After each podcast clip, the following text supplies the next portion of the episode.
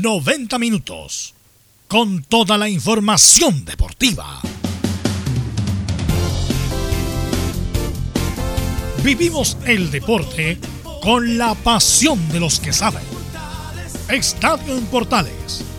Ya está en el aire con toda la emoción del deporte. Comentarios. Carlos Alberto Bravo, Venus Bravo, Leonardo Mora, René de la Rosa, Camilo Vicencio y Giovanni Castiglione. Reporteros. Enzo Muñoz, Nicolás Gatica, Rodrigo Vergara, Juan Pedro Hidalgo, Rodrigo Jara y Felipe Holguín. Producción. Nicolás Gatica. Técnicos. Gabriel González Hidalgo y César Navarrete. Edición. Leonardo Mora. Dirección. Carlos Alberto Bravo.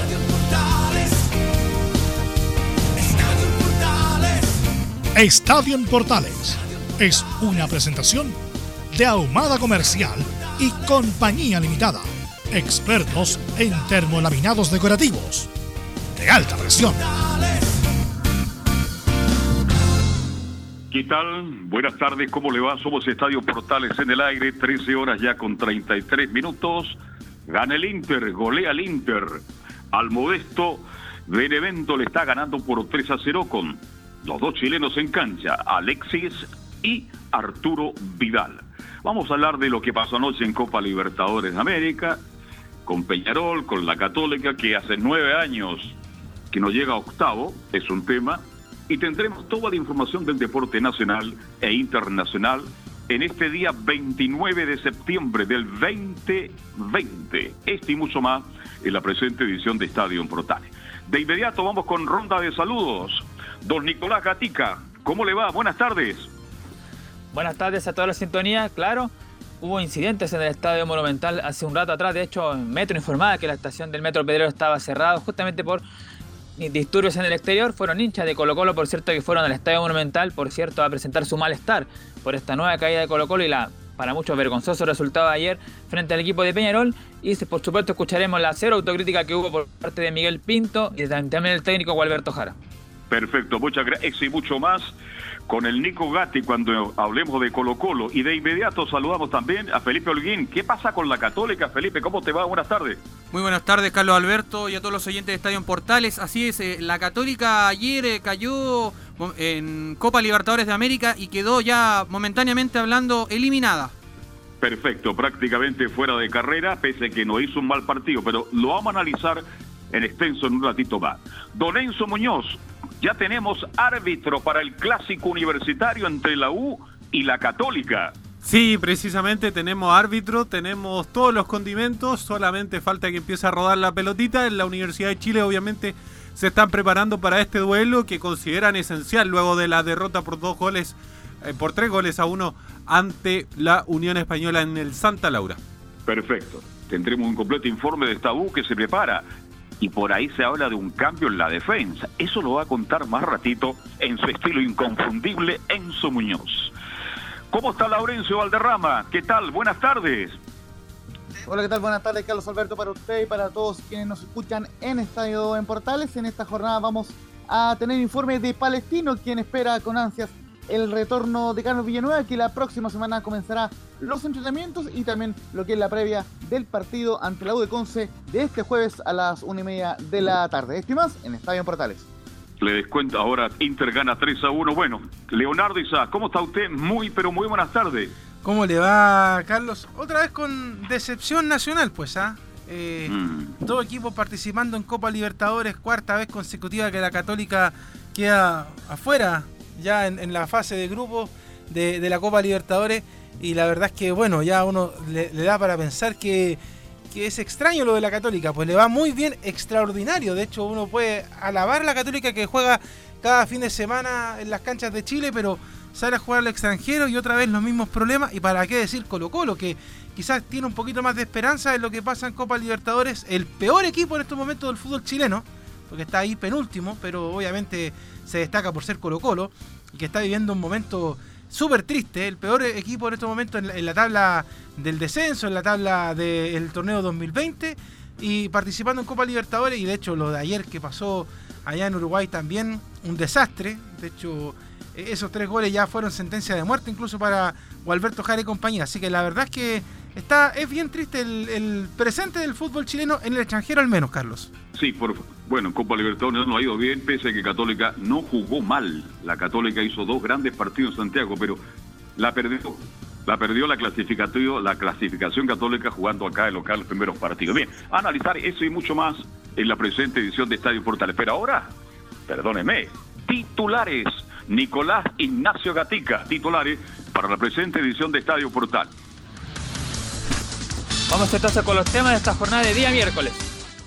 Seguimos en la Libertadores, claro, en el grupo de Colo Colo Paranaense igualó sorpresivamente ante Wilstermann de Bolivia, clasificó ya a octavo de final. Y en el grupo de Lucé, como lo mencionamos, ya con el empate entre América de Cali e Inter de Porto Alegre, los cruzados quedaron fuera.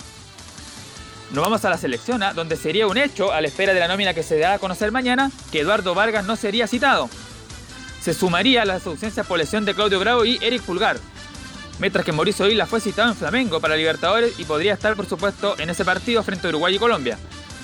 En Chinos por el Mundo, claro, Alexis y Vidal son titulares en partido del Inter que está ganando 3 a 1 justamente al Benevento. El chileno participó en la jugada del primer gol.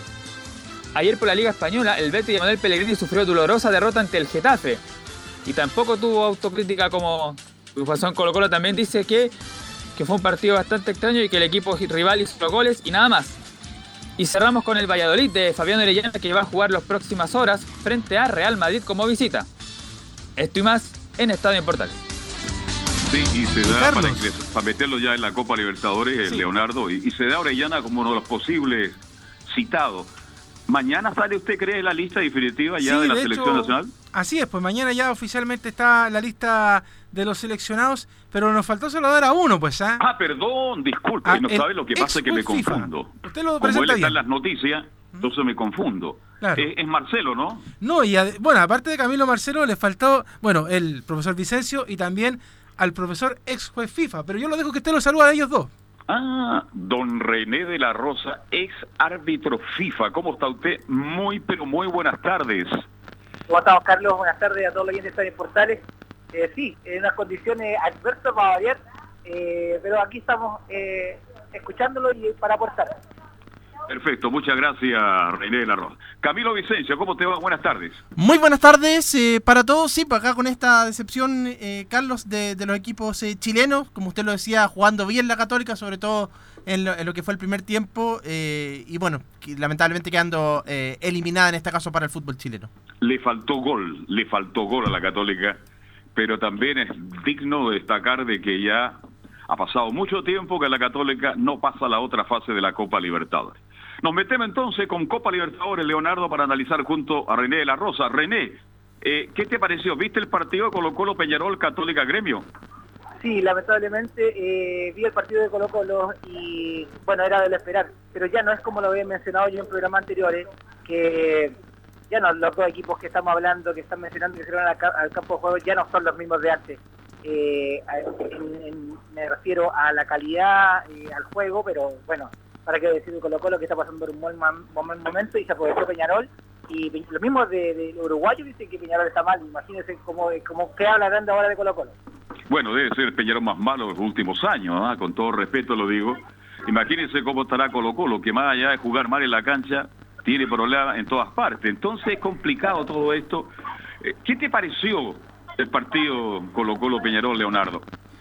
Mire, estuve pimpoñando entre los dos partidos y la verdad es que... Oiga, yo no, yo escuché por tal y digital, perdóneme. Por lo mismo, estaba pimpoñando, tenía puesto dos televisores, uno con el duelo de Colo Colo, que lo vi por internet, venía un poquito desfasado, y eh, directo lo de la Católica, que de hecho lo íbamos comentando también ahí con Felipe, eh, lo que pasó en un momento, que Gremio se le vino con toda la Católica y fue haciendo un partido interesante. Pero por el lado de Colo Colo, la verdad es que Colo Colo trató de hacer en los primeros minutos partido, pero yo creo que a, Colo Colo se le acabó la benzina muy rápido. Fue muy encima lo que le hizo Peñarol y ya la verdad es que al minuto 15, 20 del primer tiempo ya Colo Colo, la verdad es que eh, se estaba quedando sin ideas, todavía no llegaban los goles, pero sí la verdad se veía a un equipo que podríamos decir aquí, bueno, aquí va a aparecer la excusa, pero que le faltó entrenar, que le faltó prepararse con todo lo que pasó el fin de semana, que entrenaron el domingo en la tarde, que entrenaron súper poco, pero se, se notó un, Colo Colo totalmente fuera del partido. O sea,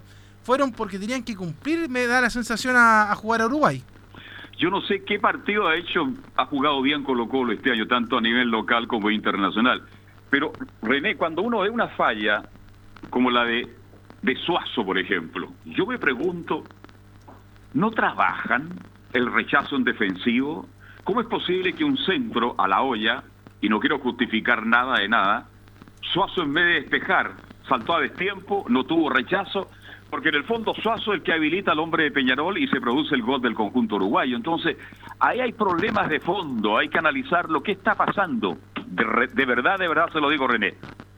Yo pienso, don Carlos, que efectivamente, como dice, es una suma de, de, Una, el, el poco fútbol, que es lo que dice Leo eh, el destiempo, como dice usted, eh, la desconcentración que está presentando Colo Colo en lo que es defensa, en todos sus campos, eh, es lo que está llevando a que el técnico, ya yo creo que ya hay que pensar más allá y yo creo que la salida ya es rotunda. No, es evidente que Jara ya va a terminar pronto su trabajo en Colo Colo, eso lo sabíamos del momento que asumió, salvo que fuera ganado todo, pero es imposible. Ahora Leonardo, este, Fíjate que los goles de Peñarol, merecido, porque Colo Colo jugó horriblemente mal otra vez, pero resulta que comete un error el Suazo, y después los goles de fuera del área, que fueron goles increíbles, son jugadores que llegan en posición de remate, pero sin marca, sin marca, totalmente con dos metros de ventaja para que el remate el jugador uruguayo. Entonces ahí creo que hay un problema de fondo terrible en Colo Colo. Sí, no, la verdad es que, a ver, yo no, yo no sé cuál, cuál va a ser la mirada de, de Alberto Jara, cuál va a ser la mirada de los propios jugadores con respecto al tema. De hecho, decía Nico en el titular que hay poca autocrítica de parte de, Colo Colo. Em, yo, no, yo no sé si los jugadores tienen ánimo, tenían el ánimo todavía de seguir participando de la Copa Libertadores. Insisto, un Colo Colo que, bueno, lo de Suazo, como usted decía, em, bueno, ya yo creo que no reviste mayor análisis porque ya eh, lo, vimos y la verdad es que uno podría decir es evitable lo que pasó en Colo Colo. El, tema a mí me preocupa porque, insisto, Colo Colo todavía queda una segunda rueda por jugar. Tiene algo de esperanza, insisto, en su participación en la Copa Libertadores porque se tienen que dar un montón de, resultados. Eh, se alinean los planetas y todo el tema, y los chakras, para que Colo Colo pueda seguir avanzando. Pero puede ser, o sea, no lo demos por descartado. Pero acá el tema, Carlos, yo insisto, es eh, qué pasa por la cabeza de los jugadores, qué pasa por la cabeza de Gualberto Jara eh, con respecto a este Colo Colo. O sea, ¿tienen intenciones de seguir participando? ¿Le interesa Colo Colo? ¿Sabe Colo Colo el presente que está viviendo o en realidad vamos cambiando jugadores por cambiar? De hecho, ayer hablábamos un poco con Giovanni de que eh, Brian Cortés había confiado en la portería de Colo Colo y por lo mismo aparece otra vez Miguel Pinto, pero resulta que aparece Pinto y tampoco da el ancho para entrar a la portería de Colo Colo. O sea, vamos haciendo cambio en Colo Colo, pero al final ninguna de las cosas que se hacen resultan. Lamentablemente, lamentablemente, futbolísticamente Colo Colo muy mal. Y, y Jara fue un gran ayudante de Benítez, gran ayudante. Creo que es un tremendo profesional pero no le veo presencia, no le veo manejo en el grupo, mi estimado René de la Rosa, a Jara para dirigir a estos jugadores avesados, experimentados que tiene Colo Colo. Me da la sensación como que no le creen lo que él le dice. Mire la sensación que me, da a lo lejos René de la Rosa. Sí, eh, don Carlos, bueno, eh, para qué mencionar eh, los méritos que tiene, que a lo mejor fue muy buen ayudante, los méritos que, los logros que conjuntamente pero eh, es otra cosa que estar con el equipo eh, titular, eh, con los mismos jugadores, los mismos jugadores palpan ese, la poca personalidad, a lo mejor que demuestra que es de bajo perfil, se nota perfectamente. Yo creo que el jugador lo palpa y por eso mismo como que no lo, en vulgares términos, como que no lo pescan. Así que, pero lamentablemente esto va pasando ya a otro tono. y Colo Colo si no se remonta, y como bien dice Leo también y todos lo que comentamos, eh, no sé si debería seguir Colo Colo en, la lucha por, por este campeonato debido a que, se ve con muy bajas las defensas en el sentido de, no tiene interés, yo creo, no se ven como, como que están desmotivados los jugadores. Eso es lo que me, me, pareció a mí. Claro, esa es la sensación que le queda a uno, con todos los problemas que tuvo Colo Colo antes, eh, llegó a un contorneo no físicamente bien preparado, futbolísticamente tampoco, eh, problemas con Moza, problemas con el directorio. Bueno, en fin, todo eso influye definitivamente en un rendimiento tan opaco del equipo de Colo Colo. Y, Leonardo, esto le puede echar consecuencias porque Colo Colo todavía tiene opción de clasificar. Tiene que ganarle al Belterman, cierra acá en el Monumental, que Peñarol tengo entendido que pierde, usted me ayuda en eso. Pero si Colo Colo no pasa, deja de percibir un millón de dólares. Claro, y de hecho, lo que justamente necesita Colo Colo, porque, bueno, hemos tirado una danza de nombres de, de quiénes son los que pueden llegar a dirigir a Colo Colo, que ese es, como el gran tema ahora, además de obviamente quizás esperar eh, algún milagro para seguir avanzando en la Copa Libertadores, pero eh, también es quién va a dirigir a Colo Colo. Pues. ¿Ah? Ayer tirábamos un nombre de un técnico bien reconocido, pero la verdad es que la lista, yo la verdad es que ya no ni siquiera los nombro porque eh, aparece cada periodista, cada medio diciendo va a aparecer Perico Los Palotas dirigir a Colo Colo y resulta que esos técnicos no tienen idea de qué está pasando en Colo Colo, ni tampoco lo quieren dirigir por el momento que está pasando. Pero bueno, ¿quién necesita Colo Colo para poder avanzar en la, en la Copa Libertadores? Eh, bueno, así queda la tabla. Bueno, hay que revisar primero que Atlético Paranaense tiene 10 puntos más 3 de diferencia.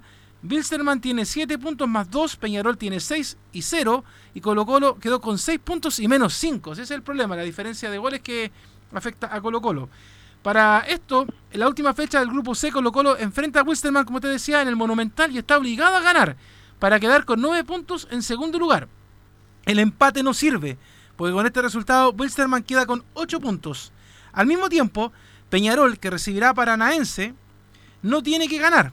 El empate o derrota de los uruguayos le sirve a Colo Colo, ya que con esos resultados no alcanza a los salvos. Con una caída Peñarol queda en la última posición, mientras que con un empate iguala los 7 puntos de Wilstermann. En caso de que Peñarol gane por la mínima, la única forma de que Colo Colo clasifique, aquí yo creo que va a tener que hacer una procesión a no sé dónde, es que eh, gane Colo Colo por 7 a 0. Mm, o sea, estamos viendo un milagro. y así prepara el segundo lugar. Y ahí se mantendría por mejor diferencia de gol, dada la situación de Colo Colo, como le decía recién, en la tabla. Así que la verdad es que eso es poco probable, así que son los otros resultados los que la verdad le sirven a Colo Colo y no ese 7-0 que puede ser, pero eh, en la realidad imposible. Hay que dar, tienen que hay una serie de resultados, mi estimado René de la Rosa, para que Colo Colo pueda seguir eh, a la otra fase de la Copa Libertadores, es que definitivamente Colo Colo apostó a eso, porque el torneo local está muy lejos de todo, y por eso todo este cagüín, todo este problema que no está claro todavía, entre más hablan los dirigentes de Antofagasta, de Colo Colo, de la NFP, más enredado está el tema, ¿por qué no se jugó el partido entre Colo Colo y Antofagasta? Así que Colo Colo yo creo que va a seguir apostando con esa opción que usted escuchó, que es muy difícil, pero no imposible, se puede dar. Así que creo que Colo Colo la ve muy, pero muy mal de aquí, ¿no es cierto?, a los próximos días. Dejemos a Colo Colo porque después tendremos el informe de Gatica, pero hablemos algo de la Católica, partido que también me imagino que usted vio con tranquilidad, don René de la Rosa. El, vi el compacto debido a que me centralicé, como bien, dice Leo, que en los dos partidos, eh, pero una Católica en realidad que sabe que eh, eh, sin que darle mérito, yo creo que no, hizo mal partido como usted bien lo, menciona. Primer tiempo fue bueno la Católica. Se, reaccionó muy tarde Católica. Yo creo en el sentido que eh, se adecuó al campeonato eh, en esta parte internacional, eh, pero le faltó, yo creo que le va a faltar tiempo, ya le faltó tiempo, ya prácticamente ya está fuera, pero yo creo que no hizo mal partido, no hizo los dos, los dos partidos al menos que, que hizo acá en Santiago, dejó bastante me, gustó bastante, pero lamentablemente eh, así está el campeonato y, internacionalmente no se juega.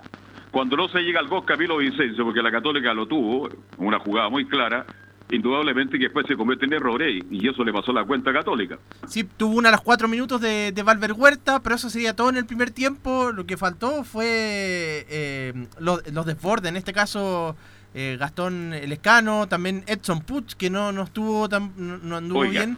Camilo, le pegaron una patada a Puch y se asustó. Y nunca más encaró, nunca más llegó cerca del área de gremio. ¿Se dio cuenta de ese detalle no? Sí, sí, sí, sí, sí. En el primer tiempo, de, hecho en la segunda parte no, ahí fue justamente no, no apareció en, en, toda la segunda parte, no, no tuvo opciones. Y lo que le faltó, sí, el, eh, anduvo bien en el juego aéreo, con San Pedri, con Lanaro también que tuvo alguna, alguna ocasión, pero... Buen partido de Huerta. Bueno de Huerta. Sí. Yo creo que Huerta es nominado ya a la selección. Hay un central que me da la sensación que va a ser nominado por Rueda de aquí a mañana. Y el otro que anduvo bien en el mediocampo sigue Ignacio Saavedra también. Viene en, los- las coberturas también cuando subía al lateral. Pero en mal este en la entrega. Sí, mal Mal en la entrega. No fue el Saavedra de otras ocasiones. Y el Chapita, como le dicen algunos, el Chapita, se comió un gol en la Católica porque no cerró nunca. Vino un cen- si este es el problema del fútbol chileno, que cometen errores que son básicos en esto del fútbol. Un centro largo pasado, se van todos con el centro delantero y dejan solo a un jugador al primer poste de Dituro y ahí prácticamente ya liquidó el partido porque Católica estaba, intentaba llegar al empate y ahí viene el gol porque no cerró bien el Chapita. Sí, pues fue totalmente. Y algunos le atribuyen a Dituro también ahí, que podría, porque estaba cerca del primer en el palo de él, pero bueno, yo creo que eh, en definitiva fue más error también ahí de- del Chapa fue en salida. Ahora, matemáticamente Católica prácticamente afuera, pues Camilo. Sí, pues ya está fuera la Católica con esto, solo le queda opción de Sudamericana nomás, pero tiene que ganar en la última fecha al Inter de Porto Alegre. Nada más y nada menos. Ahora, René, un equipo como Católica, como decía Leonardo, y muy bien, que es un espectáculo verlo jugar, que juega bien en el torneo local, que hizo buenos partidos en Copa Libertadores, seamos justos. Católica no se separó de igual igual con Gremio, cuidado, jugó bien, no tuvo gol, cometió errores, estamos de acuerdo. Pero hace muchos años que no clasifica octavo René de la Rosa. Sí, yo creo que eso es una espinita que tiene la Católica, por decirlo menos, por decir algún calificativo, pero eh, como bien dice, voy a destacar y, resaltar que Católica no hizo más partidos. Eh, juega, juega muy ordenado el, el equipo, el buen equipo, pero, pero, pero, pero la- yo creo que voy a tomar las palabras que dijo Leo, que la falta de fútbol influye bastante en, en toda esta, en lo que es pandemia, pero para todos. Esto no fue solamente para un puro jugador, sino que fue para todos, para todos, para los rivales, para el, mismo- para el mismo Católica. Pero como usted bien dice, Chapita, son jugadores puntuales, eh, errores, errores eh, garrafales, por ejemplo, de Dituro, que el otro día que quiso salir con el pie y le dio el Sí. pase al delantero, por ejemplo. Esas cosas son eh, por falta de fútbol. Yo no creo que sea más falta de calidad. Aparte que, eh, como bien dice usted siempre, hay muy pocos arqueros que juegan con el pie, pero eh, e- esos errores eh, cuestan caro. y Internacionalmente cuestan muy caro, aunque jueguen bonito. Aquí se Hay gana con muy goles poco arquero. René, que jueguen bien con los pies, hay muy poco, hay muy poco. Fíjate que Leonardo la Católica acumuló nueve años sin clasificar a octavo de final. Justamente, puede ser el mismo dato que nos entregaba acá Felipe. Y, y la verdad es que. mm, lamentable, lamentable. Y, y más lamentable lo digo porque estos últimos años, estos últimos 3, 4 años, la Católica es el equipo eh, que ha tenido el mejor juego acá en Chile. De hecho, va rumbo al tricampeonato. De hecho, algunos están celebrando ya, ya están llegando ya allá al estadio San Carlos Poquindo. Pero es acá, es ¿Usted el tema. por, eh, por el ex UDI? ¿Ah? ¿Por qué lo dice usted que se están preparando para celebrar? No, son varios. Son varios, ¿ah? Son varios. Partiendo por mi papá, que es hincha de la Católica. eh. Ya. Ah, no todo ya, es perfecto, pero- dicen. Pero, pero la verdad es que eh, ese es el tema. o sea, y y ¿Por que qué bueno, este niño Marcelín ya no va a los partidos de Católica? eh, va a empezar a volver ya. Ah, pronto. ya. Es un Sí. niño muy gracioso, fanático de la Católica. Sí, pues dicen que Marcelina ahora va a acompañar a alguien a- allá y rima más encima. en- Oye, qué dupla. ¿eh? No, dupla, tremenda dupla, pues. ¿Mm?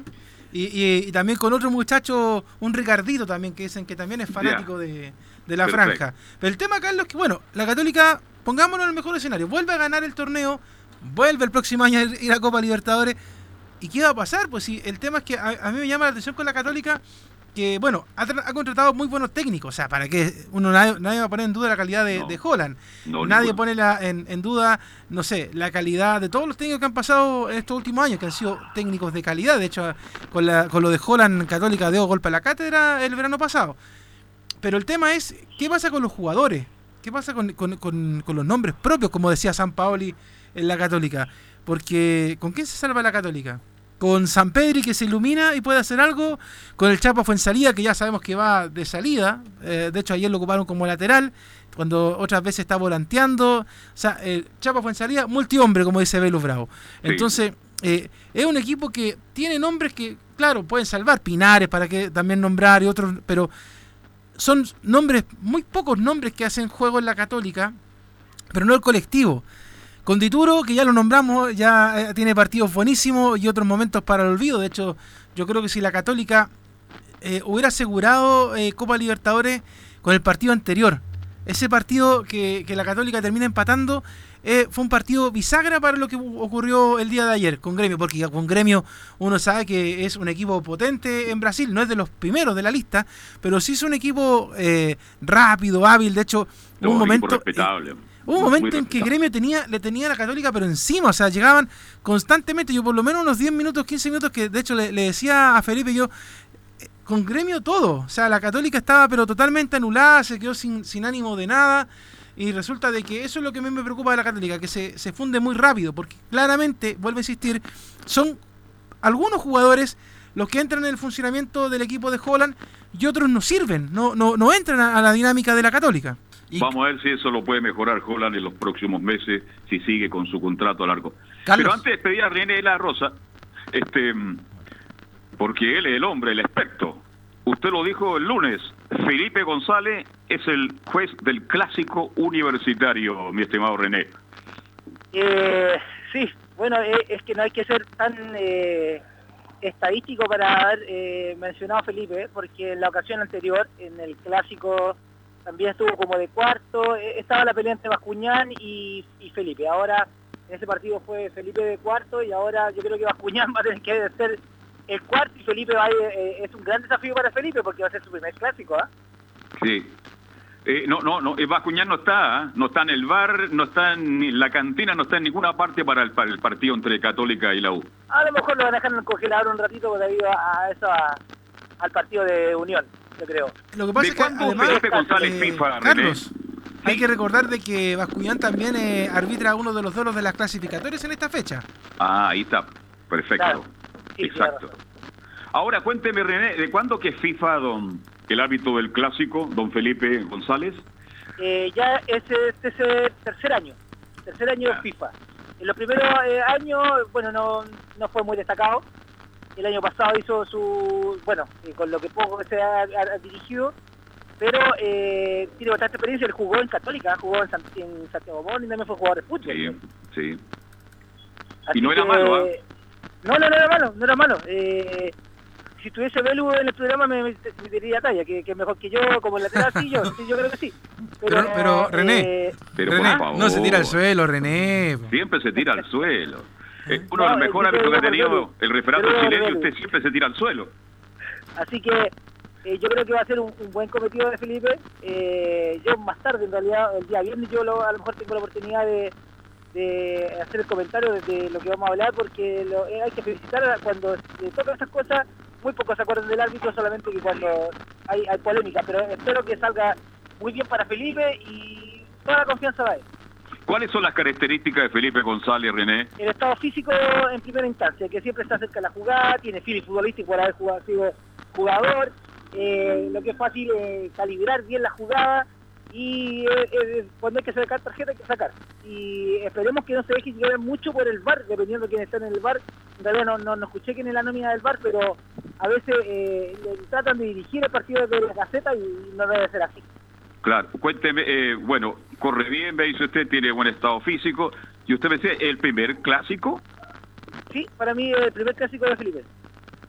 Bueno, debe estar preocupado, se debe estar preparando porque va a ser un partido muy importante el próximo fin de semana entre la Católica y la U de Chile. Don René, como siempre es un agrado, es un privilegio, ¿qué quiere que le diga? Muchas gracias, Juan Carlos, su palabra. Eh, un saludo a todo el equipo y a todos los oyentes de Estadio Portal y estamos viendo, escuchando el día viernes. Así es, en los viernes musicales. Sí, musicales. Que estén muy bien, buenas tardes. Chao René, muy gentil. Vamos, Leonardo, ¿te parece a la pausa y nos metemos ya con el informe de Católica, Colo Colo, la U y mucho más? Vamos.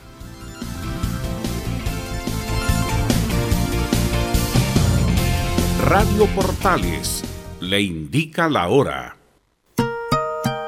14 horas, un minuto. Comercial IAC y Compañía Limitada. La mejor calidad mundial en laminados decorativos. Comercial IAC y Compañía Limitada es Vertec en Chile. San Ignacio 1010, Santa Rosa 1779, Avenida Mata 446 y Portugal 501. Comercial IAC y Compañía Limitada es Vertec en Chile. AIG Legal es un estudio de abogados cuya misión es entregar una asesoría directa, veraz y personalizada para todos los ciudadanos. Contamos con especialistas en derecho de familia, herencias y derecho laboral, entre otras áreas. Visita nuestra página web www.aiglegal.cl o comunícate con nosotros y agenda una reunión sin costo al número más 569 73 04 67 92 AIG Legal. ¿Quieres tener lo mejor y sin pagar de más? Las mejores series de televisión, los mejores eventos deportivos, equipo transportable, películas y series 24/7. Transforma tu TV a Smart TV. Llama al 973-718989. Twitter arroba panchops. Visita www.radiosport.cl, el sitio web de la Deportiva de Chile. Programas, noticias, entrevistas y reportajes, podcast, radio online y mucho más.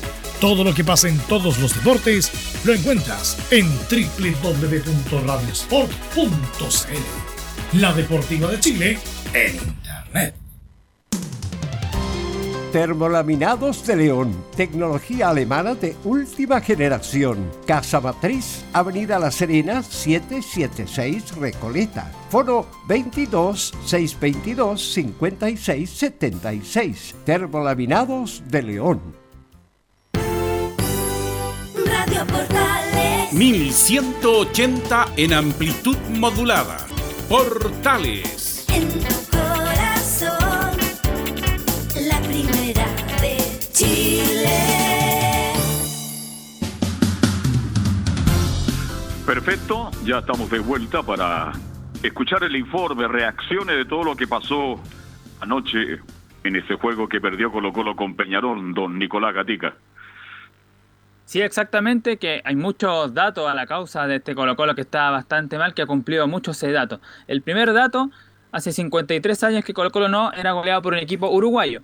Esto fue en el año 1967 cuando cayó 5-2 ante Nacional. Además, el equipo colocolino, bueno, solamente ha ganado dos veces allá en Uruguay. Fue por 3-1 ante Nacional, 97 por la Libertadores. Segunda victoria fue recordada ante el tanque Sisley en la Copa Sudamericana por 1-0. Así que obviamente Colo Colo ahí eh, nula frente a los equipos uruguayos. Y además en este, en este año también cumplió algo peor. En sus tres partidos, Colo Colo obtuvo 0 puntos, no sumó ningún punto. Y no solo eso, no sumó goles, 0 a favor y 7 en contra. La mayoría de los goles que tiene en contra justamente lo recibió allá en, en el extranjero. Esto es algo que Colo Colo no pasaba del año 80, que en ese tiempo también perdió 5 partidos eh, de visita. Pero la última victoria que tuvo el cacique fue el año 2018, ¿se acuerdan? Ese partido, la fase de grupo frente a Delfín, que ganó 2 a 1. Y de ahí que no ganaba justamente, dirigido en ese tiempo por Tito Tapia. Perfecto. Ahora, este, Esos son datos a la causa. de- datos de la causa. Eh, tenemos reacciones, me imagino, de lo que ocurrió anoche en el centenario. Por supuesto, como habíamos adelantado nosotros en, en los titulares, no hubo mucha autocrítica, aunque Miguel Pinto en cierta forma igual tuvo algo de razón, porque el equipo de Peñarol, si bien es cierto, fue superior a Colo Colo, marcó los goles y tuvo un par de llegadas, tampoco fue tanto, a saber, la primera fue un cabezazo de Pelistri en el primer tiempo que tapó Pinto, la otra fue un tiro de esquina que trató de, de sorprenderlo Terán, el ex Wander, que manoteó bien Pinto, después vino el gol, el tiro de esquina, que ya lo comentamos en la primera media hora, el error, el horror de Gabriel Suazo, en el segundo tiempo, una jugada fue un, late- un centro por derecha, la cabecera de Palomito, un jugador de Uruguay, y la manda afuera. Y los dos goles. Así que tampoco Claro, pero, fue pero mucho digamos una cosa, la llegada de eh. Nicolás, Leonardo Isaac, Camilo Vicente, Colo Colo el primer tiempo llegó vía tiro libre, con un tiro libre de Valencia y nada más, pues.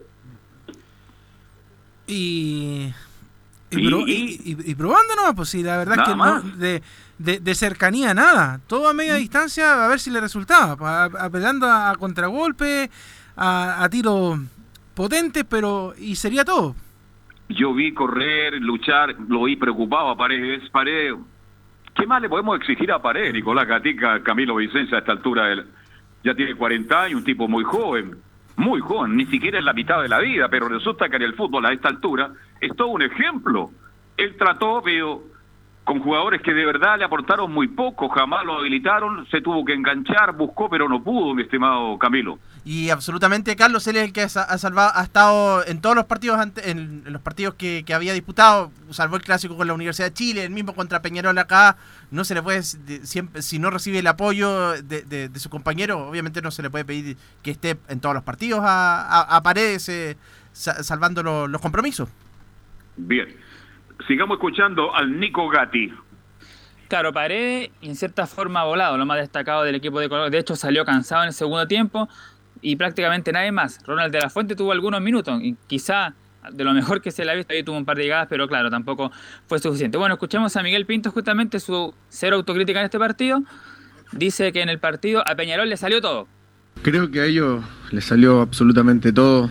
Creo que eh, la pelota detenida el primer tiempo nos costó caro y después el segundo tiempo fueron dos golazos que, como te dije, no, no tuvieron más aproximación al arco, solamente esos tiros de fuera del área que, que lo hicieron como nunca.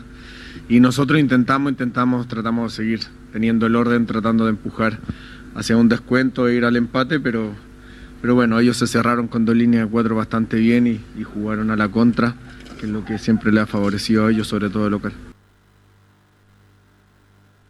Bueno, esa es la este, visión que tiene más Miguel allá Pinto. de, lo- de los dos goles, porque Pinto habla de errores puntuales. Claro, pues, si los dos goles de Peñarol fueron errores defensivos, jugadores con pelota dominada, vista levantada, pierna atrás y nadie lo marca. Entonces, lo sorprendieron a Pinto, pero más allá de eso, este Colo Colo, perdóneme Nicolás Gatica, muy, muy, muy poco. Y Peñarol, perdóneme, es un buen equipo, pero no es un gran equipo.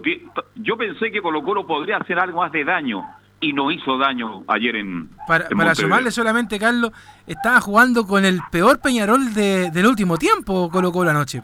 Absolutamente de acuerdo contigo. Absolutamente de acuerdo. Así que, de verdad que preocupante lo de Colo Colo. Y bueno, Pinto dice que jugadas puntuales, pero para eso el fútbol, si los goles se producen por eh, eh, errores, por aciertos y por jugadas puntuales como la que ocurrió anoche en el Centario, Nicolás. Carlos, pero el, el problema, yo creo que va, va más allá, el, el de la generación de, de juego ya eh, de Colo Colo, que no, no le falta ahí el, el- jugador que no hemos comentado, que, que dé los pases para que puedan eh, encarar Mouche en este o, o volados también cu- cuando están. Eso es lo que le está faltando a Colo Colo, llegar, llegar al área rival, porque son varios los partidos ya, tanto el Campeonato Nacional como en la Copa Libertadores, en que no, no se crean las las opciones. Sí, Colo Colo no tiene un conductor, no tiene un creador, no tiene un hombre que marque la pauta en el medio campo. Eh, Valencia sabemos que es como nueve y medio, no es un gran armador. Eh, Fernández, lo dijimos, qué pena lo de Fernández. de verdad que criticar a Fernández a mí porque es cristiano, que es un cabro bueno, uno lo ve en la tele con una carita de niño, se nota que un tipo tan decente, tan bueno, pero futbolísticamente todos sabíamos que Fernández venía prácticamente a despedirse si Fernández no va a jugar este año en Colo Colo y va a jugar 10, 15 minutos a Paules Oyente y no va a aportar más allá. Técnicamente sí, tiro libre sí, pero movilidad, correr, ir a buscar como era antes, eso ya prácticamente yo creo que de aquí a fin de año, Nicolás Catica, usted que cubre Colo Colo, me da la sensación que sería todo. ¿ah? Sí, parece ser que va a ser todo para Matías Fernández porque, claro, ha demostrado bastante poco. Le queda solamente el nombre a Matías Fernández, pero, claro, en juego prácticamente nada. Y Leo Valencia, que tampoco ha demostrado mucho. O sea, Colo Colo prácticamente no tiene conductor. Hay uno que viene de abajo, que es Carlos Villanueva, pero está desgarrado, está lesionado, está prácticamente todo el año fuera. O sea, no tiene 10 el equipo de Colo Colo tras la salida de Jorge Valdivia. Así que bastante complicado. Bueno, otra de Miguel Pinto, pese a todos los malos resultados que ha tenido Colo Colo. Él cree, y por supuesto está a la vuelta, porque tiene que ganarle a Wilstermann y esperar otro resultado, pero dice el portero colocolino, confío en que se puede pasar a la siguiente fase. Nosotros venimos acá a entregarlo todo, creo que es la postura de cada jugador, de todo el equipo, hasta que tengamos chance de clasificar en, en esta copa y pasar de fase, lo vamos a seguir creyendo. Creo que si ponemos las ganas y el fútbol que, pusimos el primer tiempo y- y la entereza que pusimos en el segundo de tratar de ir a buscar el partido, si la seguimos poniendo en los próximos partidos, de alguna manera vamos a sacar adelante este mal paso que estamos teniendo. Así que sí, confío plenamente en que, en que se puede pasar a la próxima fase. Nicolás. Bueno, eso cree Miguel Pinto, que se puede pasar, pero claro, ahí se equivoca, dice, si repetimos lo que, hizo, lo que hicimos el primer tiempo, o sea, muchas posibilidades no tiene. Vamos a ver qué va a pasar con eso. Y ahora pasamos a escuchar, por supuesto, al técnico Gualberto Jara, que él sí que no tuvo autocrítica, él sí que vio un partido que, que nadie vio en el partido de ayer. Bueno, la primera que vamos a escuchar de, de Gualberto Jara, que también un poco coincide con Pinto, dice, creo que estamos haciendo un buen partido en el primer tiempo y en el segundo tiempo, con dos golazos, ellos consiguieron esa diferencia. Estamos tratando por todos los medios, tratando, eh, trabajando en tratar de, mejorar el rendimiento eh, individual y a la vez nuestro juego colectivo. Eh, repito, hoy creo que estábamos haciendo un buen partido en el primer tiempo y en el segundo tiempo con dos golazos ellos este, consiguieron esa diferencia en el marcador. Luego tratamos de seguir llegando, pero ellos se cerraron muy bien en defensa y, y- y bueno, ya casi no tuvimos opciones. También eh, tuvimos alguna posibilidad en el primer tiempo, pero, pero bueno, no se dio y tenemos que eh, seguir insistiendo, tratando de, mejorar y de alcanzar ese rendimiento colectivo que, todos esperamos. Hoy acá por WhatsApp me escriben hincha de Colo Colo, que no, no los conozco definitivamente, no sé qué, pero me dicen que Colo Colo es, es un problema absoluto en este instante y que la reacción de los hinchas va a seguir pendiendo en la medida que Colo Colo no logre. Entonces le pregunto a usted, porque es la noche del minuto, usted que, ¿cómo está el ambiente en el Monumental? ¿Ya pasó todo? ¿Se retiraron los hinchas de Colo Colo? Sí, bueno, la, la información que hay es que sí, ya finalmente lo, lo peor pasó, pero claro, durante la mañana hubo fuegos artificiales, banderas, lienzos y todos los elementos de animación que justamente los hinchas presentan siempre. Cuando van, por ejemplo, dice uno Colo Colo para los colocolinos, entre otros. También lo que quiere el pueblo que se vaya blanco y negro, una que se ha cantado incluso varias veces.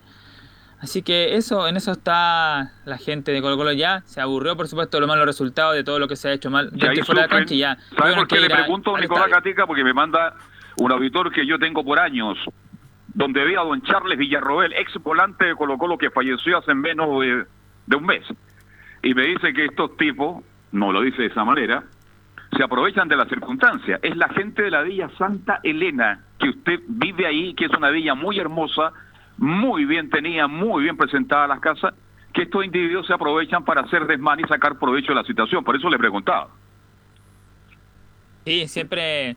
De hecho, claro, esto no se veía hace mucho en los, en los clásicos porque no se han disputado sin públicos, pero, pero sí, siempre pasan cosas. Y claro, se aprovechan de esta situación que está viviendo el equipo de Colo Colo. Bien, ¿algo más de Colo Colo después de este partido ante Peñarol? Sí, vamos a escuchar una última declaración de Gualberto Jara que habla sobre el tema de la defensa, porque ayer se decía que podía debutar un chico Jason Rojas y muchos comentan y, y dicen y se preguntan, no confía Gualberto Jara en los jóvenes, de hecho él mismo es técnico de las divisiones menores y no confía en este jugador que tuvo que poner a César Fuentes como defensa. Aquí explica justamente Gualberto Jara la posición de César Fuentes. Bueno, esa es una decisión, ¿no? Que es la que tenemos que, este, sobre todo en base eh, a la experiencia en un partido eh, difícil ante un rival este, muy copero. Entonces optamos sobre todo por César para que eh, eh, tratar de darle un poco más de, seguridad defensiva en base a esa, experiencia, ¿no? Podemos tampoco eh, lanzar solamente a un, a un chico en un partido de estas características. Pensando sobre todo en eso, ¿no? Tratar de cuidarlo y esperar el momento adecuado en el cual podamos lanzar a un- al chico. ¿no? Eh, creo que César respondió, eh, pero bueno, bueno, no, no, no, no conseguimos el resultado que esperábamos. Bueno, ahí estaba entonces Gualberto Jara sobre el tema de César Fuente. Él dice que cumplió ahí eh, como segundo central acompañando al Chaco Insaurralde en esa zona. Ahora, este, ¿qué pasa con eh, un posible refuerzo por el caso Saldivia? ¿Ha sabido algo de Colo Colo, usted, Nicolás? Bueno, según la prensa argentina, dice que Juan Fuente estaría ya en la- muy cerca de llegar al equipo de Colo Colo, pero falta porque tiene que cumplir 14 días, ya que en Argentina no se está jugando todavía. Después viene la puesta a punto físicamente, o sea, le quedaría bastante. Pero según medios argentinos, sí, Fuente estaría cerca de ser el refuerzo para reemplazar a Matías Saldivia. Eh, no lo voy a preguntar por posible técnico de Colo Colo, vaya en las redes sociales de nuevo circular el nombre de Scolari. Es chacota, ¿no? Claro, no dicen que el jueves habría reunión de directorio de Blanco y Negro para te- ver el tema del director técnico una vez más. Una vez más. ¿Y usted tiene algún nombre? Bueno, lo, lo que dicen que el, el favorito de la directiva sigue siendo número uno, Gustavo Quinteros. Y de ahí hacia abajo. De ahí hacia abajo. Bien. Gracias, Nicolás. Que tenga una muy buena tarde. Nos vemos. Carlos. Chao. Sí, te escucho. Sí, sería extraño lo de escolar y a mí también me sorprendió esa, esa información porque imagínense si no quiso venir en marzo o, en fe- febrero, marzo, cuando Colo Colo todavía tenía eh, eh, ingreso, imagínense en este periodo que ha tenido un montón de complicaciones económicas, menos va a ser, eh, más complicado va a ser traerlo pa- para acá en este momento a Colo a Colo. Colo. Yo leí muy bien. Y que se habría ofrecido él. Es chacota, ¿no? Yo creo. Sí, si no lo, no lo lograron convencer en ese momento, que estaba iniciándose incluso el campeonato, im- imagínense va a venir ahora que está complicada la situación, jugada ya 12 Creo que fechas. Scolari dijo, da- me da- sería un lujo dirigir a Colo Colo con los cracks que tiene. ¿Ah? Claro. Así- O sea, de hecho, lo único que podría pasar para que Escolari llegara a Colo Colo, o incluso el mismo Quintero y toda la lista que hemos nombrado en este tiempo, es que haya buen billullo nomás. Pero Nada más. Porque, porque yo creo que cada uno de los representantes, no sé, pues, el representante de Luis Felipe le dice, oiga, ¿sabe que Mire, en estos momentos Colo Colo es una bolsa de gato. No se lo dice así porque no entiende el término, pero, pero más o menos por allá va la, la- la idea.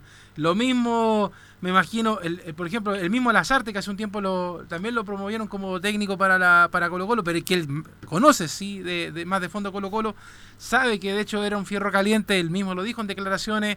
Eh, lo mismo debe pasar con Quintero. le- Oiga, mira, Colo Colo, sí, Colo Colo, un equipo popular de Chile, ya lo conozco, estuve, fue rival de la Católica, pero resulta que en estos momentos las cosas como están no me dan la seguridad de que yo me pueda mantener un mes en la banca y además, Carlos, hay otro tema. Este tipo de técnicos, que sabemos que son fuertes, potentes, llegan a Colo Colo, le van a decir, mira, hay que sacar a este, hay que sacar a este otro, y, Moza va a llegar y le no, pero es que no tenemos plata. Ah, ya, entonces no, muchas gracias. Siga jugando con paredes. Así va a ser, así va a ser. Es complicado el momento, pero estamos todos de acuerdo que Colo Colo sí o sí, en cualquier momento va a tener un nuevo técnico porque lamentablemente a Jara con, no le fue bien, ni siquiera en resultados, Leonardo, y tampoco en, el juego de Colo Colo. Yo a Colo Colo lo veo enredado, no, no tiene un- una línea, un estilo claro en, en cuanto a fútbol. Mira, a pesar de que todavía ni siquiera terminamos la primera rueda, que esa se termina ahora a, a finales de octubre, a, a Colo Colo lo mejor que le podría pasar es que se acabe el año, que se acabe todo. Y cerrar las puertas y empezar a ordenar el tema. Pero como se va a trabajar sobre la marcha, y Gualberto Jara va a seguir de aquí hasta diciembre, porque no creo que algún técnico quiera tomar en, la- en lo que queda de torneo y la segunda rueda, van a tener que conformarse un poquito con lo que está. Ojalá lo más importante ahora es mantenerse en la mitad de la tabla, de mitad de tabla hacia arriba. Eso es todo el objetivo de Colo Colo ahora, más allá de que si va a jugar con la Católica después de la segunda rueda, si va a jugar otra vez con la 1, olvidarse de todos esos temas, solamente sacar buenos resultados y nada más.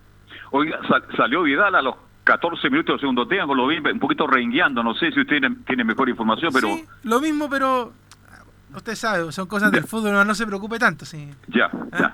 Es que convocar ya tenemos menos jugadores para la selección. Pero mire, yo le, te- le tengo le tengo otro jugador que podría echar a reemplazarlo. ¿Quién? Felipe Holguín. Felipe Holguín. Felipe Holguín, me suena. ¿Le Ya, parece? vamos de inmediato con el informe de Católica entonces. Ya pues. Así es, la Católica viajó después de ya haber llegado de ese duelo ante el gremio de Porto Alegre, eh, a eso de las 13 horas eh, llegó a- al aeropuerto Arturo Merino Benítez, donde llegó a hacerse después los test eh, PCR en, el, en San Carlos de Apoquindo y posteriormente ya fueron derivados cada uno los jugadores del plantel para ya volver al entrenamiento el día de mañana y pensar de cara a lo que va a ser el duelo muy trascendental que va a tener ante el cuadro de la Universidad de Chile este día domingo. Entonces ya Católica está acá, se hizo el PCR como corresponde y se prepara para enfrentar a Universidad de Chile. Y el técnico va a decir, y ahora vamos por el tri. ¿Mm? Y ahí estaría, bueno, Carlos Alberto, estaría un poco complicado porque, bueno, la Católica ahora se va a enfocar un poco más en lo que es el torneo nacional, ya Obvio. pensando en que también tiene un duelo muy importante y que sería eh, el- como el premio de consuelo, se podría decir, que tendría que enfrentar al Inter de Porto Alegre del Chacho Coudet, donde... eh, si ganara y se dieran otros resultados, la Católica podría abordar ese, ese premio de consuelo, podría decirse así popularmente hablando, donde podría agarrar la Copa Sudamericana. Y ahí gana 500 mil dólares al tiro. ¿eh? Así es. Así que tiene que jugar Católica el último partido de la mejor manera, buscar la manera como poder tener opción de entrar a, a la Copa Sudamericana. Tras la dura derrota en Copa Libertadores ante Gremio por 2 a 0, vamos a escuchar lo que dice Ariel Holland sobre el análisis del partido. Yo creo que hoy tuvimos la posesión del balón casi todo el partido. En el primer tiempo tuvimos posibilidades de, de encontrar los caminos para, para quebrar al gremio, de pelota parada y tal vez con alguna jugada que, que por ahí nos faltó en la puntada final. Y ya en el segundo tiempo, después del gol casi del vestuario, este, nos costó, el gremio se cerró muy bien, Carlos, Sí, tuvo, tuvo, eh, Camilo tuvo la posición, la Católica jugó bien, se paró, pero más allá de tener la posición del voto, hay que crearse oportunidades de gol. Y Católica creo que clara, clara, una o dos y no más tampoco.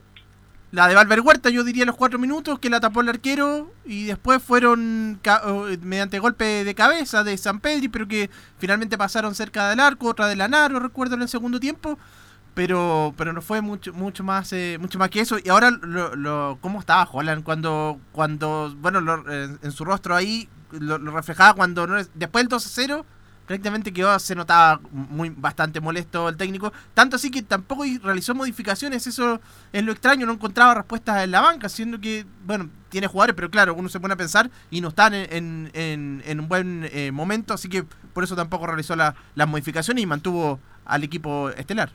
Así es. Felipe. Así es, y, y como lo comentaba anteriormente, el duelo que va a tener que enfrentar la Católica, habló también en conferencia de prensa el técnico de la Universidad Católica. Vamos a escuchar lo que dice sobre el próximo rival en Copa Libertadores. Creo que es otro gran equipo que tiene buen juego y tiene muy buenas individualidades, pero bueno, nosotros tenemos que tratar de, seguir creciendo como equipo y ver si podemos obtener el resultado que nos permita seguir en las copas, ¿no? Hay que esperar el partido de, esta noche, pero creo que a partir del partido ese veremos cuáles son las chances que quedan, porque solamente tenemos tres puntos en juego, así que veremos de acuerdo a ello qué posibilidades tenemos. Cuando habla de copas, si no es la Libertadores, Holland va por, por la Sudamericana. Es una buena opción de seguir en los torneos internacionales. Ingresó Lautaro en este minuto en el Inter. Claro, Lautaro Martínez, en minuto 64 ya, eh, que sigue ganando el Inter 4-1. Bien. Seguimos con la Católica, Felipe. Este, ¿Tiene más Sí, y para, bueno, para cerrar ya el informe del día de hoy, el, habló también eh, como último el mediocampista de la Universidad Católica, que también tuvo un muy buen desempeño en el mediocampo, Ignacio Saavedra. Vamos a escuchar lo que dice el mediocampista de la Universidad Católica, donde habla, sabíamos que teníamos que jugarnos la vida, pero lamentablemente no resultó. Creo que, que hay partidos como Inter, como, América, eh, como América en Colombia que, pesan, pero, pero ya está. Sabíamos que veníamos acá a Brasil contra Gremio que, que teníamos que jugarnos la vida. Eh, lamentablemente no se dio el resultado, pero, pero me voy contento con que hay un cambio en la disposición del equipo, en, lo táctico y eso es importante. Lástima que no se dio el resultado, pero no creo que, que el, resultado en eh, con América Cali en, Chi- en Chile haya sido haya pesado en esto. Ese resultado le está pasando la cuenta, pues Camilo. Si, si en la Copa Libertadores para, para avanzar, además que le tocó un grupo duro, difícil a la Católica, si fuera ganado acá y acá, estaría hablando otra cosa, ¿no? Eso era el, el rival directo. Uno sabía que prácticamente los, eh, los más difíciles eran en gremio, por el historial que tiene en Copa Libertadores, un equipo ya que fue campeón hace tres años de, de este torneo, Inter de Porto Alegre. Y también eh, América era el rival directo y había que ganar. Y tuvo la oportunidad de haberlo ganado la semana anterior allá en Colombia, no lo aprovechó. Y a principio de, de campeonato también, yo creo que ahí hipotecó la clasificación la, la Católica a la, a la segunda fase. Porque en ese minuto Católica no estaba jugando tan bien porque le están tomando la mano a Holland Camilo. ¿ah? Los jugadores le están ya le entendieron la idea al técnico argentino. Sí, llegó tarde, eso sí. Bueno, después de la, de- después, después de la pandemia, claro, esos eran los primeros partidos recién de, de- del técnico Ariel Holland. Pero bueno, al final esto esto se basa por, por, por los rendimientos durante todo lo que durante toda la Copa Libertadores y no, no le alcanza a la Católica. Así es. Don Felipe. Así que la, ahora le queda más que nada la- al cuadro de la Universidad Católica pensar en el- lo que es el clásico universitario que, que va a ser por supuesto transmisión de Estadio Portales el día domingo a eso de las 14 horas. Perfecto, el clásico universitario que ya tiene árbitro, don Felipe González. La Católica va a hincar aquí la opción de seguir avanzando en el torneo local. Hasta ahora le va bien. Y va a seguir soñando Holland con la opción de seguir en copas. Cuando él habla de copas, se refiere que si no es la Libertadores puede ser tal vez la Sudamericana. Carlos, ahora yo he escuchado muchas veces que de repente para los equipos chilenos la Copa Sudamericana podría ser eh, porque la Copa mm, a- a- a- un, un- un piso para- im- importante para, para avanzar. Ojalá que si, si, si se clasifica que, que pueda ser, eh, sí, que la Católica quede en la Sudamericana y que, que pueda ser así, porque el año pasado pasó lo mismo y quedó eliminado inmediatamente con dos goleadas. Exacto. Bien, los torneos internacionales son difíciles cada día más para los equipos chilenos. Vamos a hacer la pausa, gracias Felipe, y regresamos con el reportero azul don Enzo Muñoz y el informe de Universidad de Chile. Radio Portales le indica la hora. 14 horas 29 minutos. Termolaminados de León, tecnología alemana de última generación. Casa Matriz, Avenida La Serena, 776 Recoleta. Foro 22 622 56 76. Termolaminados de León. ¿Problemas de familia, herencias, laboral y otros?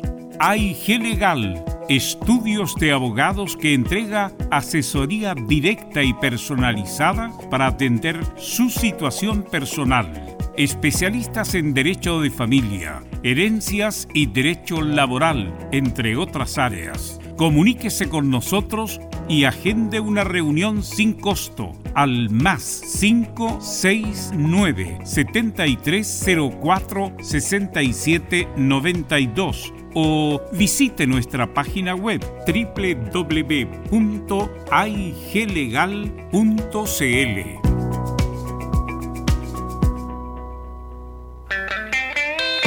Hola, hola, ¿qué tal amigos? Qué gusto saludarles. Soy Patricio Fres y les tengo una grata noticia.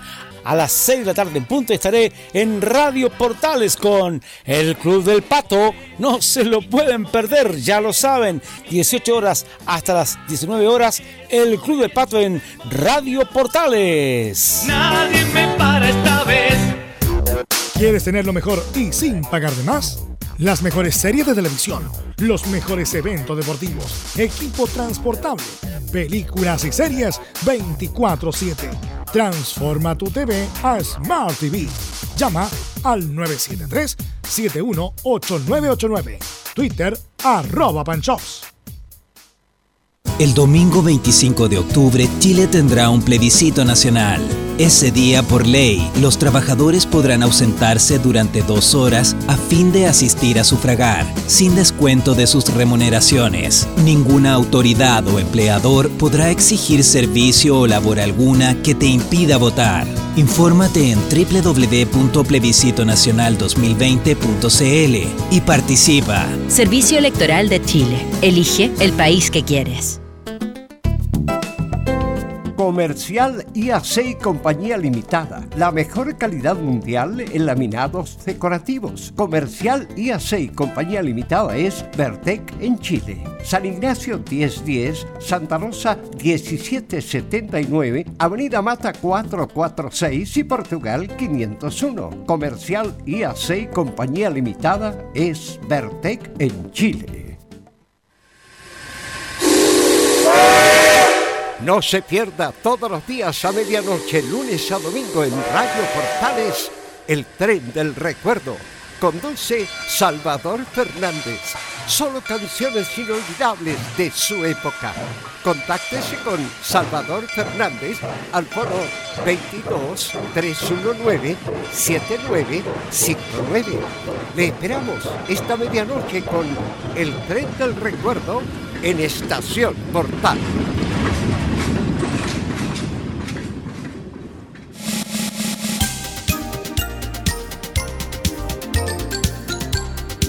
Radio Portales, en tu corazón, la primera de Chile. Bien, ya estamos de vuelta. Oye, es boleta, Boletieri, el Inter está goleando por 5 a 1. No ha marcado Alexis, pero ha hecho un muy buen partido. Bien, Don Enzo Muñoz, ¿cómo le va? Buenas tardes. ¿Cómo están las cosas en la U para el clásico del próximo fin de semana? Relativamente, uno podría decirlo, inquieta la agua en Universidad de Chile luego de la derrota por tres goles a uno. Caló hondo ese resultado. Ayer lo analizaba Walter Montillo en profundidad. Decía que, que, la prensa, entre comillas, y los hinchas se desesperaban mucho por esta derrota.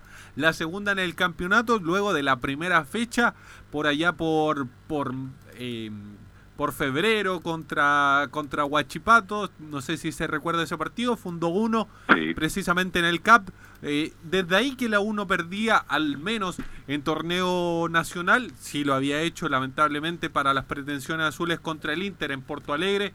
Pero era un partido mucho más difícil.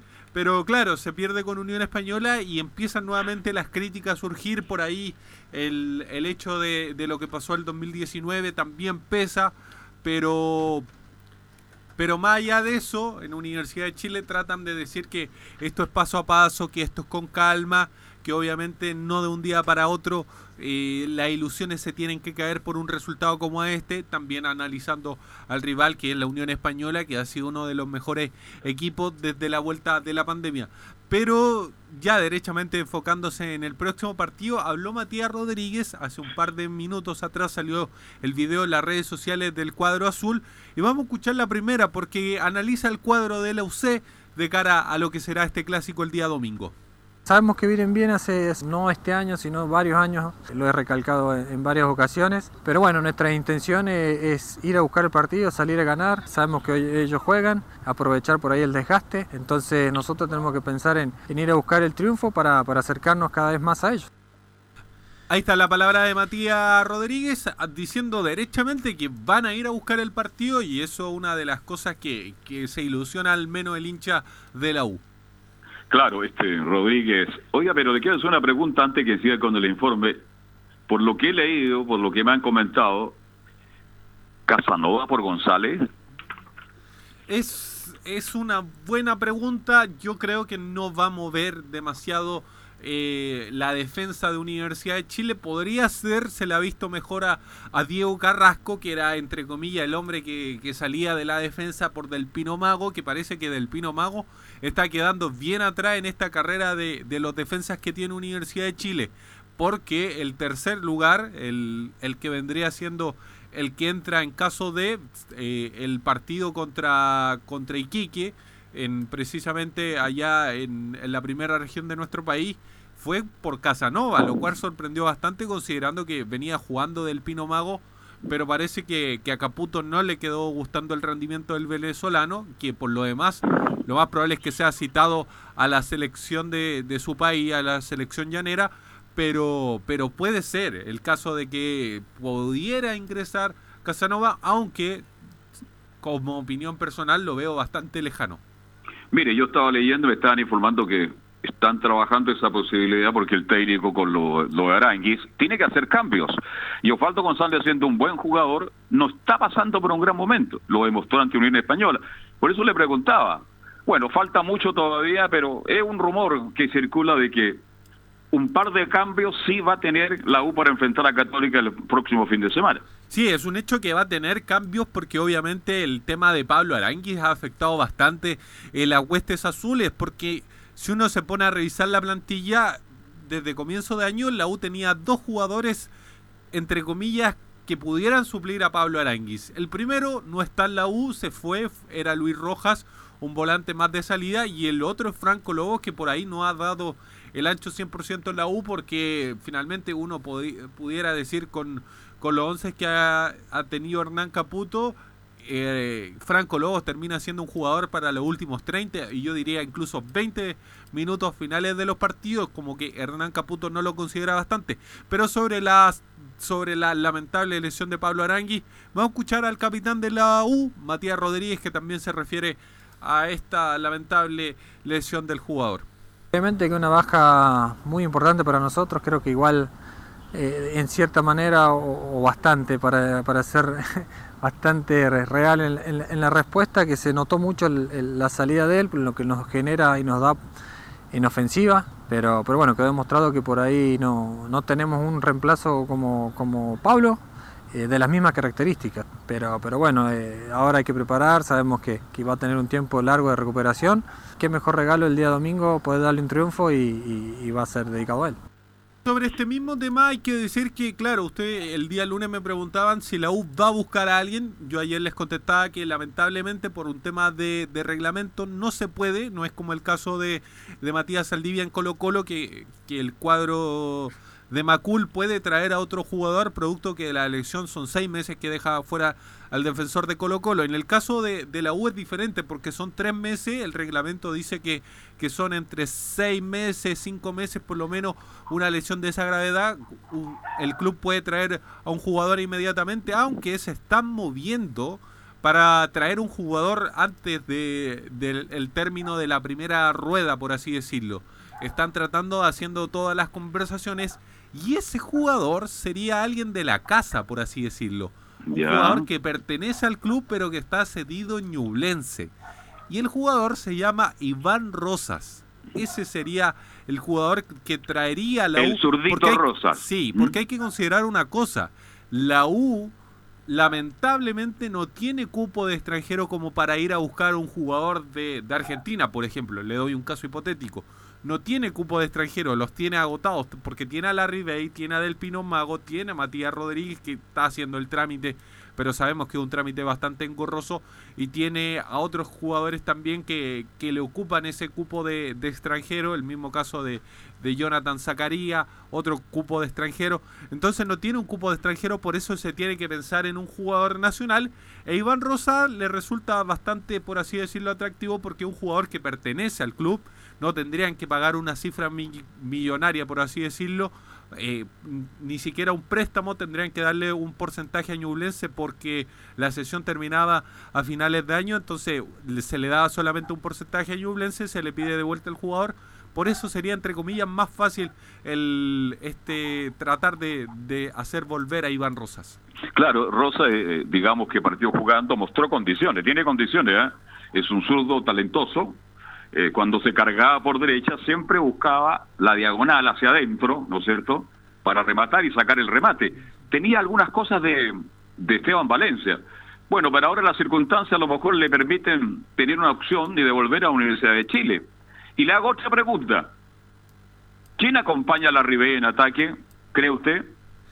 Yo creo que se va a seguir inclinando por guerra. No creo que, hay, que haya grandes cambios para el clásico. Yo creo que a lo más, el, gran cambio tiene que ser obviamente por Pablo Aranguis. Ahora, ¿quién va a ingresar? Es un buen tema a considerar porque uno, entre comillas, para que la gente entienda, uno va viendo los cambios que hace el, técnico durante los partidos y dependiendo de eso uno sabe cómo se va a mover.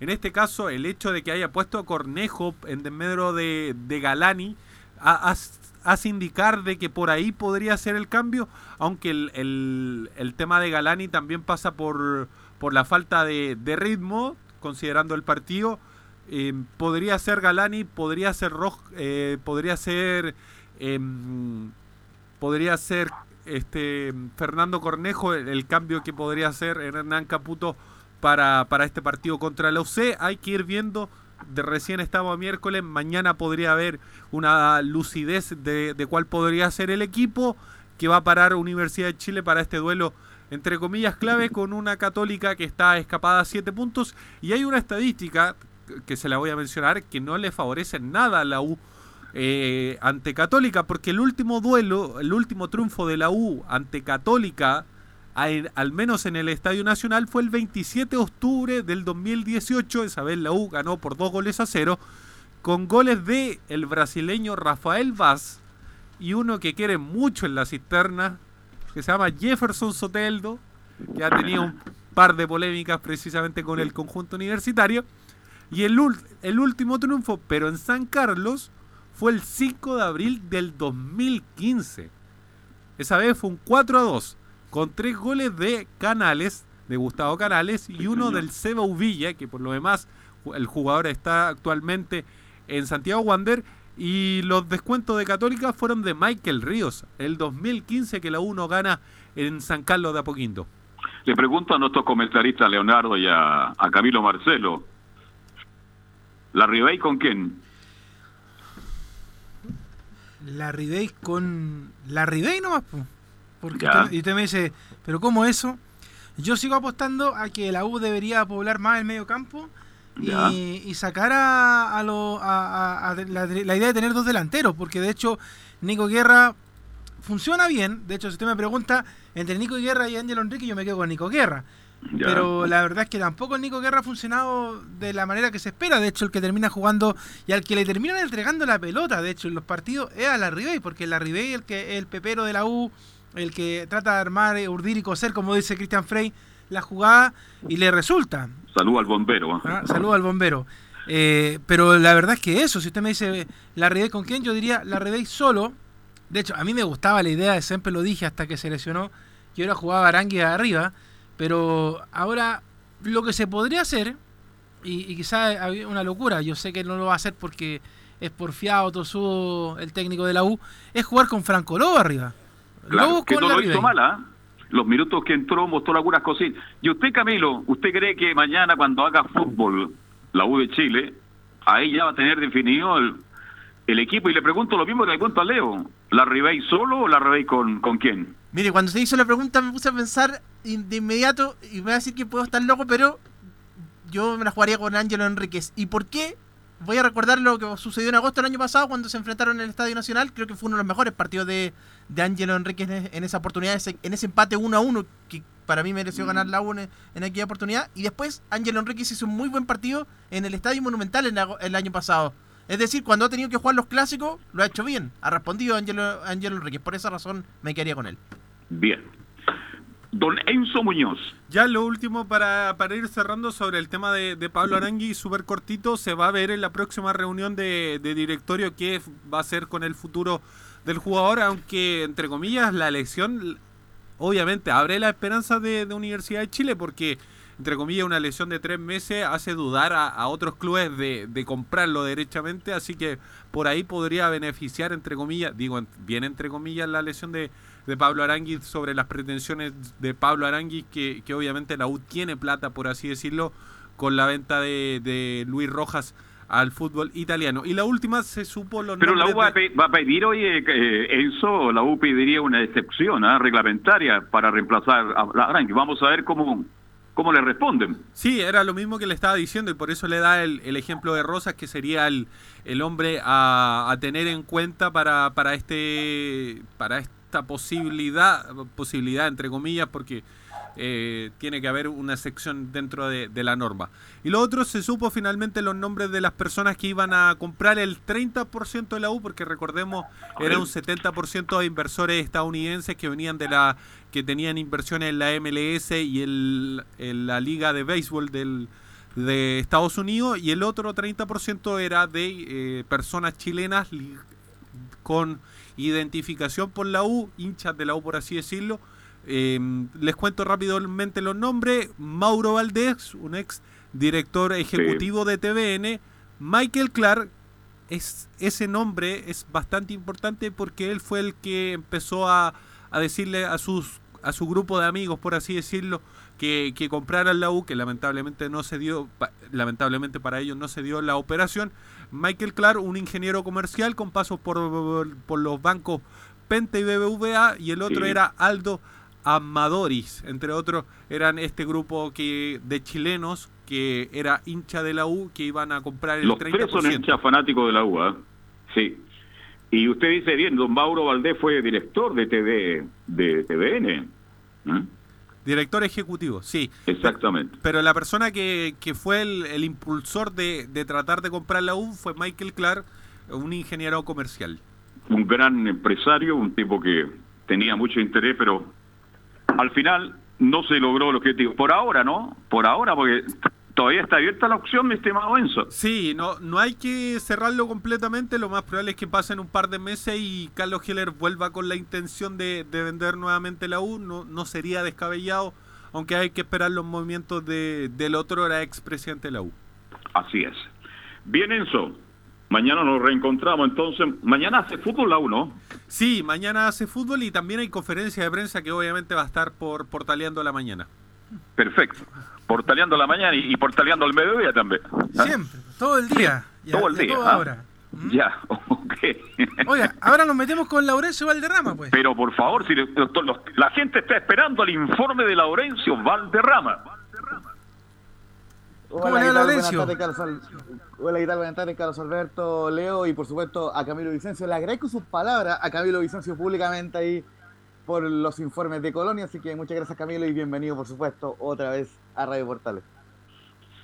Bien, ¿qué pasa con el equipo de Colonia, Laurencio? Sí, mire, eh, justamente el día jueves, eh, este día da inicio a la fecha el cuadro de Palestino al recibir a la Universidad de Concepción a las una y media de la tarde en el Estadio Municipal de la Cisterna, pero en lo que se ha vuelto una tónica, eh, lamentablemente no, no habla ni el técnico Basay ni los jugadores en la previa de los partidos, solamente en el, en el post. Así que, eh, dada esa circunstancia, no- nos hemos enfocado un poco en actualizar la situación de Carlos Villanueva, quien está cumpliendo cuarentena y que el día sábado finaliza esa cuarentena, ya lo hemos chequeado por interno con la gente de Palestino, por lo cual ya el próximo día lunes 5 de octubre ya estaría empezando su semana de entrenamiento, lógicamente es una información que la vamos ahí a, a confirmar con el técnico Ivo Basay, pero ya Carlos Villanueva de a poquito se está acercando para poder eh, entrenar hoy oficialmente y lógicamente debutar a final de la primera rueda con el cuadro eh, de Palestino. Y justamente hace pocos minutos el cuadro eh, de Palestino le, hace una pregunta a, a Carlos Villanueva vía Twitter, le pregunta, ansioso por estar acá, Villanueva Roll, por la cuenta de Twitter que tiene Carlos Villanueva, porque eh, justamente el Piña le dio un me gusta a un video de unos entrenamientos del cuadro de Palestino que, como les decía, se está preparando para este importante partido entre lo de Conce. Recordemos, Palestino llega en séptimo lugar con 19 puntos. Laurencio. Conce, décimo cuarto con 11. Permíteme, Laurencio, y le pregunto a los comentaristas, a Leonardo y a, a Camilo. Fíjese que Palestino tiene un buen equipo, tiene un gran técnico, ha hecho grandes campañas, pero gana uno y pierde otro. Vale decir que la regularidad que tenía Palestino hasta el año pasado, como que le está perdiendo, ¿ah?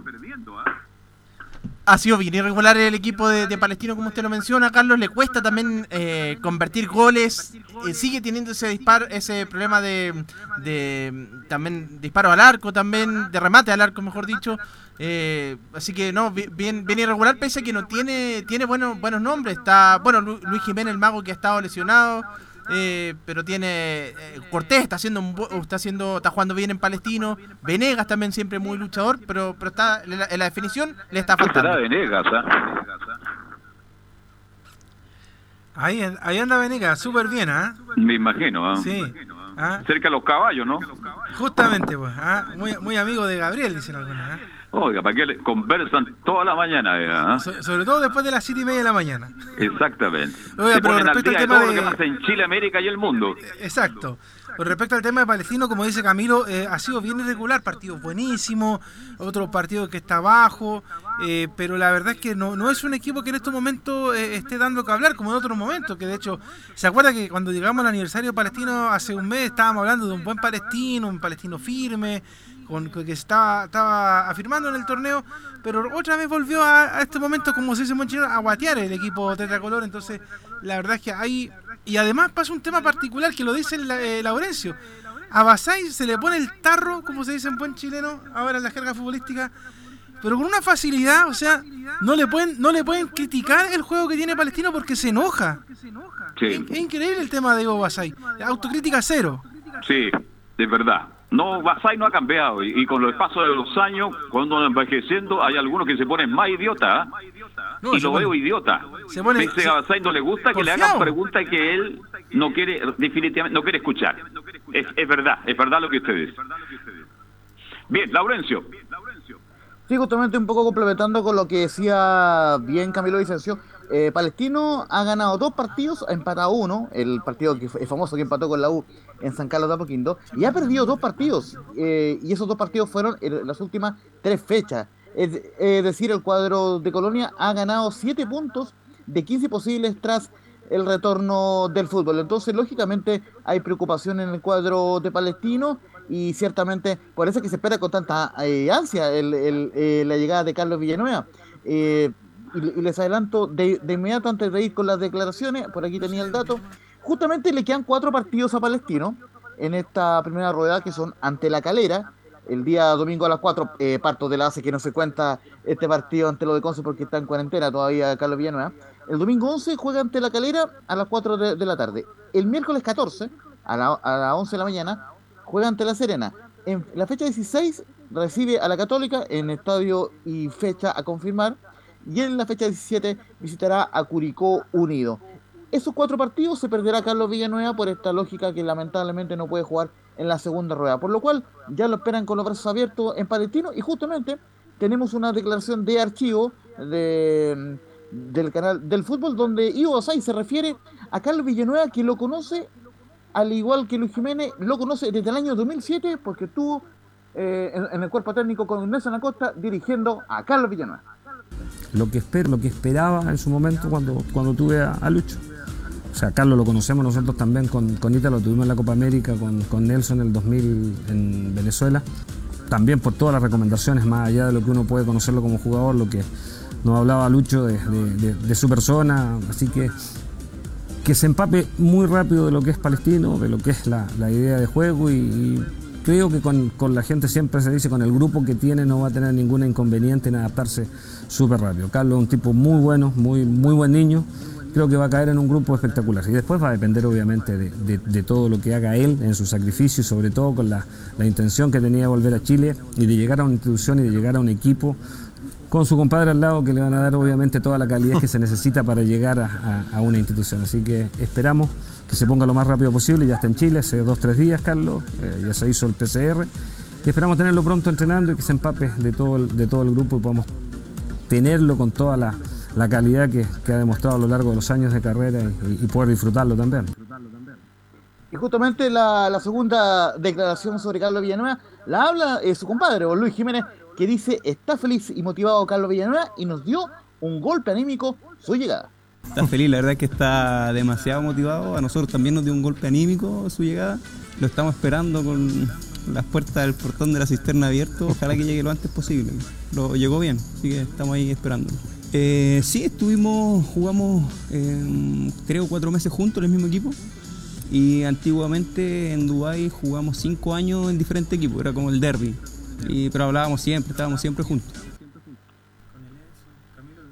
Esa fue eh, la palabra del Mago Jiménez que recordemos compartió en el Al Itihad del Coto Sierra con Carlos Villanueva. Y para ir cerrando con el informe, muy brevemente, eh, confirmar la baja de Luis Jiménez, sigue en recuperación por su lesión para el partido ante la Conce y que, eh, como les comentaba, lo más probable, y falta poco por la confirmación de Ivo Basay, que vuelva a los entrenamientos o que inicie los entrenamientos Carlos Villanueva en el cuadro de Palestino la semana del 5 de, octubre. Perfecto, gracias Laurencio. Hoy estoy preocupado por lo de, Vidal, ¿ah? lo vi salir, terminó el partido, ganó el Inter, goleó 5-2, este, mm, con una bolsa de hielo en el muslo derecho, Leonardo.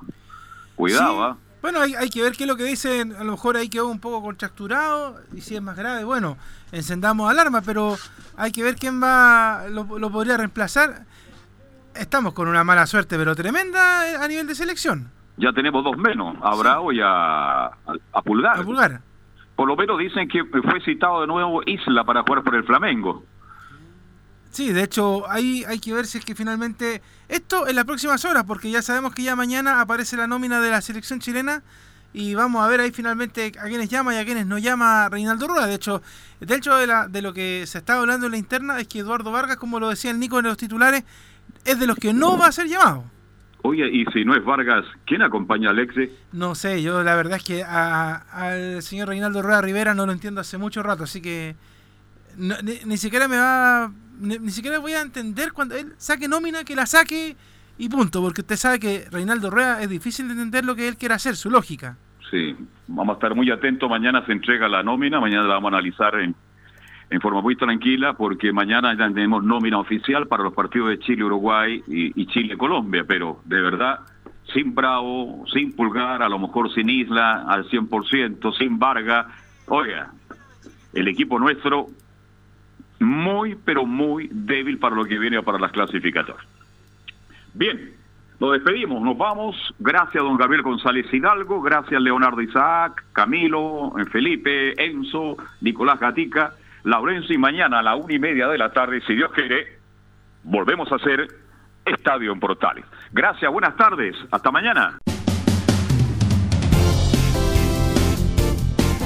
Fueron 90 minutos con toda la información deportiva. Vivimos el deporte con la pasión de los que saben. Estadio en Portales fue una presentación de Almada Comercial y Compañía Limitada. Expertos en termolaminados decorativos de alta presión.